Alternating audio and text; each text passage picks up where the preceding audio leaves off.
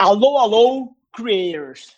Episódio de hoje vai fundir a cabeça de vocês. É um bate-papo meu com Juliano Coração, que é um creator, um top creator, na verdade, do TikTok, do YouTube, cara que tem milhões de seguidores nas plataformas, onde a gente destrincha algumas das principais dores dos criadores de conteúdo e sobre como eles podem pensar negócio nas costas dessas plataformas de atenção que eles construíram. Tenho certeza que vai abrir a cabeça de muitos de vocês sobre, número um, a oportunidade que existe aí fora e, número dois, como capturar o máximo de valor em cima disso. Aproveita. Esse é o Nas Trincheiras. Vale a pena cada segundo vocês investirem para ficar aí, porque acabou de entrar na tela alguém que tem mais de um milhão de inscritos e de seguidores no TikTok. Tenho certeza que é um tema que vários de vocês vão gostar de ouvir. O Juliano é um creator aí que eu tenho trocado, porra, até grata surpresa ver ele aqui, mas eu tenho trocado uma bola via DM com ele. É um cara que tá fazendo um trabalho fodido nessa nova plataforma que se você não tá indo com tudo, você deveria. Opa! Homem aí, prazerzaço te receber aí. Já fiz um jabazaço seu aqui, falando que você era o, o rei da plataforma, mandei a galera seguir a porra toda. Seja bem-vindo aí, meu irmão. Obrigado, Rafa. Primeiramente, quero agradecer e dizer que escuto tudo que você posta, cara. E, pô, todas as redes. Cara, a desculpa pra eu passear com o meu cachorro é pra ouvir o podcast, tá ligado? Até Demais. mais divertido passear com o cachorro agora. E quando eu acho que eu sou louco, eu escuto o podcast, eu vejo que tem que ficar muito mais louco ainda. Obrigado pelo espaço. Nada, é... cara, é um prazer te receber. A gente já vinha trocando uns DMs há um tempinho ali, se falando, e, cara, onde eu consegui te ajudar aí nessa tua carreira, essa carreira de creator, principalmente nas plataformas que estão emergindo, ela tende a parecer que não está indo até a hora que ela vira de vez e as coisas acontecem. Então foi um pouquinho do que eu tentei te passar ao longo dessas semanas, mas pô, quero muito ouvir de você. O que, que você acha que eu consigo te ajudar nesse tempo que a gente tem aí? Cara, é, é exatamente isso, cara. É, é, eu tô nessa transição de. Eu não sei se para onde vai parar esse negócio, né? Ainda mais com pandemia, que eu tenho um número na rede, mas eu não sei se as pessoas me conhecem na rua, né? Tipo, tem duas milhões e pouco de pessoas que me seguem, mas eu tô com o cachorro, ninguém me parou até hoje, sabe? É pessoas que me vê sempre que para, tipo o porteiro, o, o barbeiro, mas as pessoas na rua então não tem noção nenhuma se tá rolando. Dá a impressão que o TikTok tá inventando número para mim, sabe? É bizarro isso. e... Te garanto que não, cara. Te garanto que não. E aí, então eu tô com algumas dúvidas. Por exemplo, é, tá chegando agora algumas agências, fechei alguns trabalhos recentemente, mas eu, eu fico muito na dúvida: será que eu tenho que fazer uma venda ativa ou tenho que ficar esperando chegar as coisas? Uma das minhas dúvidas é essa. Perfeito. Cara, é curioso, eu conheço creators de vários segmentos e de todos os tamanhos.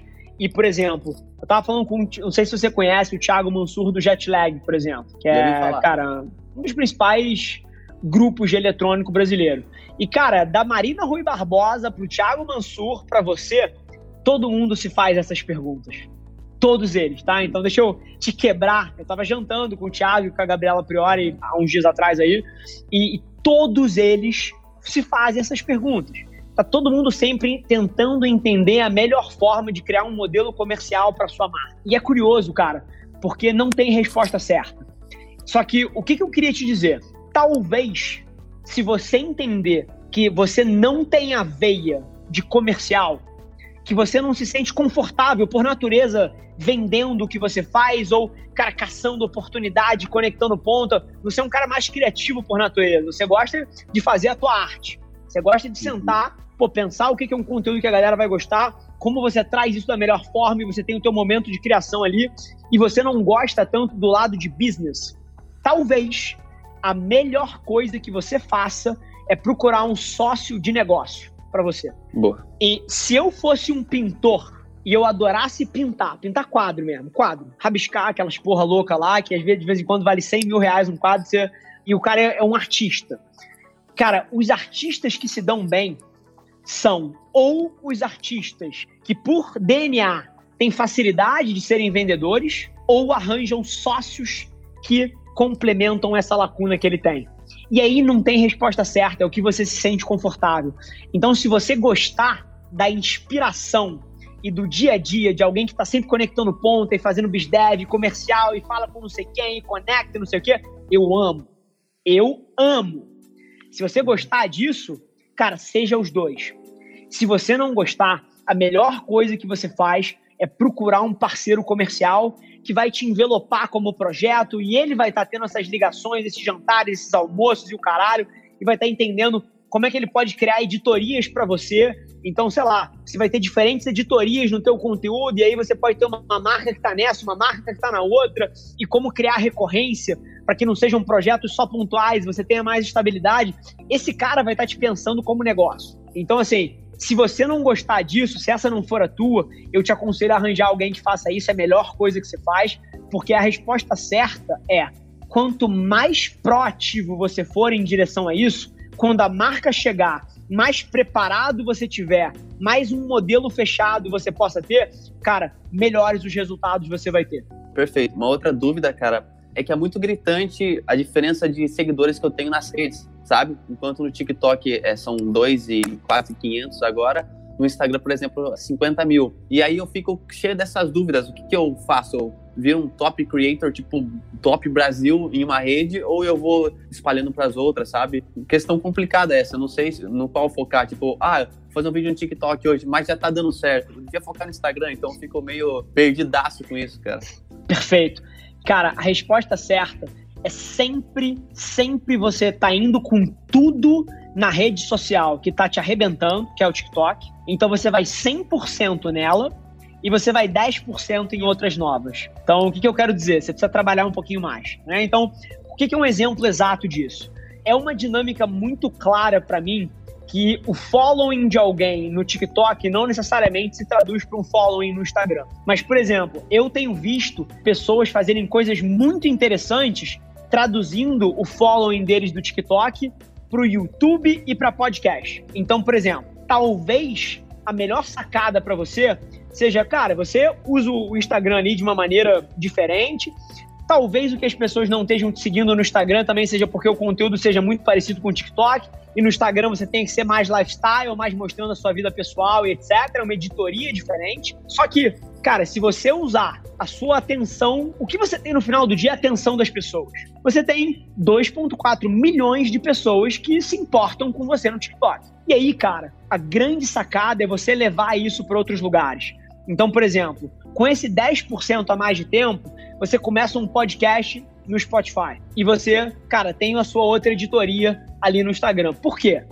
Porque amanhã o imbecil do Bolsonaro decide banir o TikTok, e aí, cara, você não se fudeu, porque você já tava com alguns ovos em algumas outras cestas. Se você for só no TikTok e ignorar as outras, eventualmente essa plataforma flopa e você tá perdido.